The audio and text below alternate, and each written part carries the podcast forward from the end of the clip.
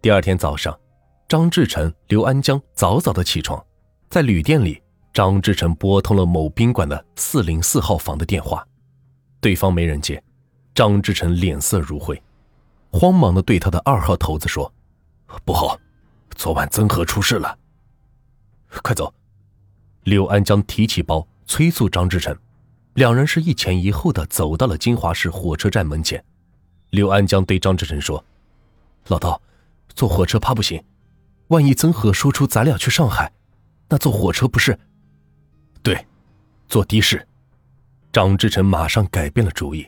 刘安江拦停了一辆红色的士，两人是慌忙钻进了车。的士驶离火车站，在出站口。被出租车治安管理联防站队员拦停，令其出车，对其进行安全检查。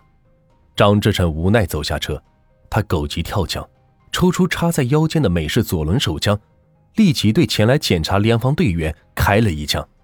联防队员迅速扭住了张志成，并将其按倒在地。坐在车内的刘安江见头头被抓，掏出枪钻出车，对准正在按住张志成的三名联防队员，砰砰砰。就是连发的六枪，三名联防队员被打倒在地。刘安江一手提包，一手从地上扶起张志成，弃车而逃。这时，一名受伤的联防队员艰难地从地上爬起，死死地从刘安江手上抢过装有两支六四式手枪和装有子弹的提包。刘安江扶着张志成逃出出租车治安管理站，在公路边抢劫了一辆摩托车。没命的向杭州方向驶去。当逃出金华后，便丢弃摩托车，坐上了火车，重返广州。王军自广州与张志成分手后，从金华来到了上海，找到了与自己曾经十分要好的朋友，在朋友面前使劲的吹嘘了一通后，摆出了一副大老板的派头。他在上海潇潇洒洒的过上了几天，可好景不长，八月十日，张志成金华历险后。坐在广州市的海珠区，用电话与王取得了联系，并告知金华遇险、曾和落网的消息，使他大为震惊。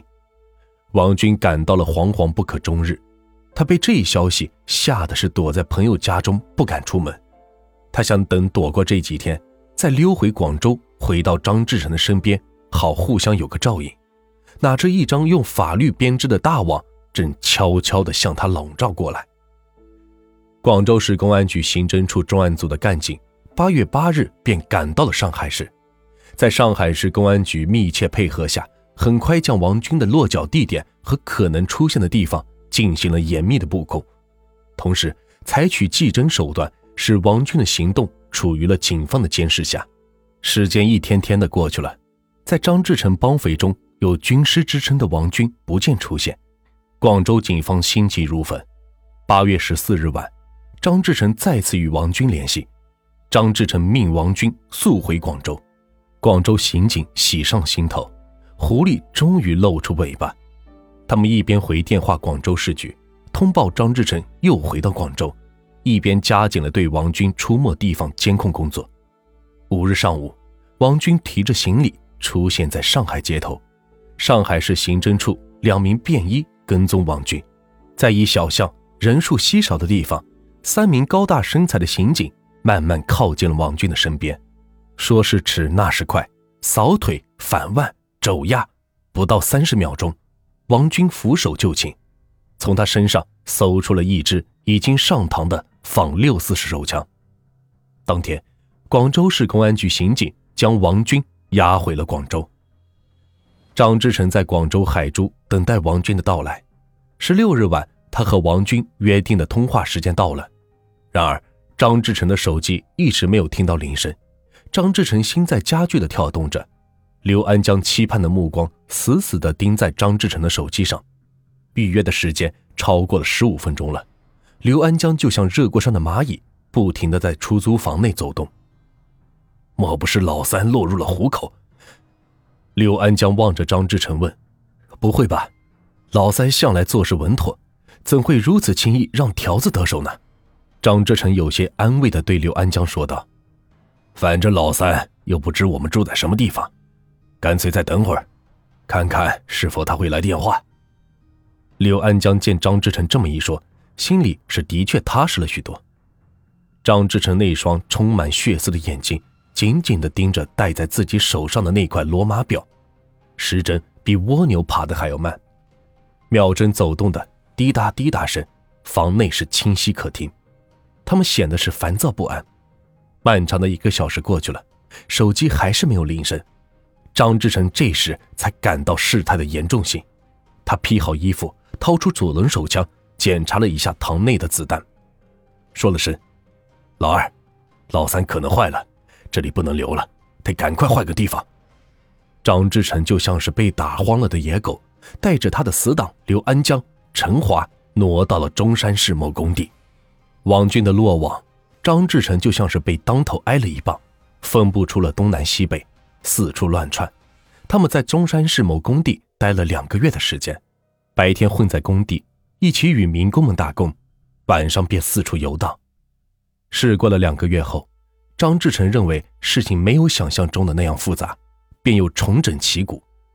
他对刘安江说：“老二，咱们反正是迟早要死的人，不如还干他个几回。条子逼我们急了，就炸他们的要害部位，杀一个够本。”杀两个得利。十月二十五日，张志成、刘安江、陈华瞄准了海珠区瑞宝村某精米厂，三人持枪冲进了该厂，开枪打死了该厂的老板陈某和李某，并将该厂的贵重物品洗劫一空，然后又窜回到中山市。广州市公安局接到报案，从现场分析出是张志成帮匪所为，证实了王军交代的。张志成、刘安江仍在广州属实。公安局刑侦处认真分析情况，制定了新的缉捕方案，并速电麻阳警方前往广州协助破案。当天晚上，广州公安局所属的基层单位的警力全部变装设卡，广州市、海珠、中山、深圳、东莞、念山等地形成了一张无形的大网，并在秘密的越收越紧。一个晚上过去了，张志成绑匪没有出现。二十六日上午，刘安江、陈华出现在广州烈士陵园，他俩神色兮兮的耳语了一阵后，陈华手里拿着劫来的财物向游客兜售时，神不知鬼不觉的被警方抓获。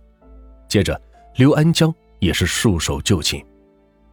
张志成见刘安江、陈华未能按时来，便知大事不妙，又挪动了一个窝点。接着，他又集结新成员，又窜至天河区火车站至新塘的中巴车上抢劫，用刀子捅死了一男子。时隔两天时间，他又在海珠区抢劫两万多元现金和一辆摩托车，事主甘某被杀死，杀伤三人。刘安江、王军的落网，使张志成顿失左右手。他自己知道末日就快要来了，疯狂的作案后，隐藏到了帮匪成员中。仅刘安江一人知道的落脚地点。刘安江面对审讯席上的四位麻阳警方老将，冒出了一身的冷汗。何爱国猛一拍桌，啪的一声，大声质问：“刘安江，张志成落网，你清楚吗？”刘安江顿时被吓呆了：“我我我不知道。你先后同他逃到哪些地方？”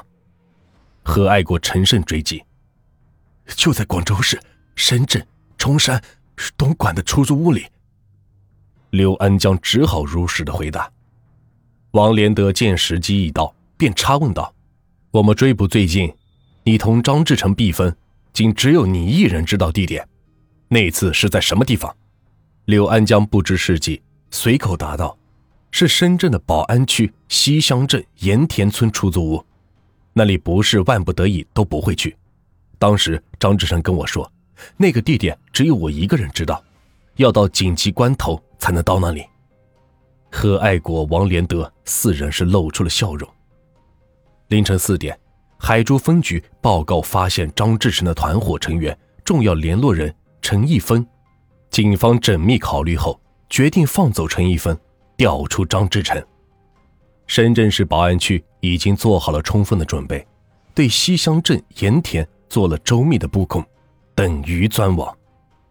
陈一峰不知是警方故意放他一马，倒认为自己十分聪明，凭他那能说会道的三寸不烂之舌，轻易的混过了警方，十日，陈一峰急于想见到张志成，便与另一名成员联系，对方回答等到十六日下午再联系，安排会面时间和地点。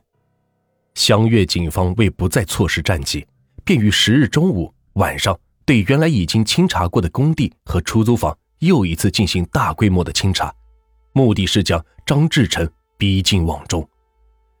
时针已指向了下午六点整。共乐派出所十名荷枪实弹的干警秘密包围了张志成所住的出租房，一切就绪。等市局刑警，时间恐怕是来不及了。他们便成立了四人组成的主攻组，分别着便装，以查户口为名来到了出租房。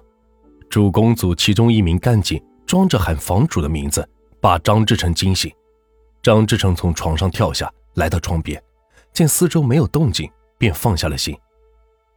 张志成知道房东不在家，便从楼上走了下来，将门拉开了一道缝。他探出了半个头来问：“你？”话还没有出口，四名干警蜂拥而上，将张志成毫无准备的情况下，以迅雷不及掩耳之势将其按倒在地。好险，从他的包里搜出了一支已经上膛的左轮手枪和五发子弹。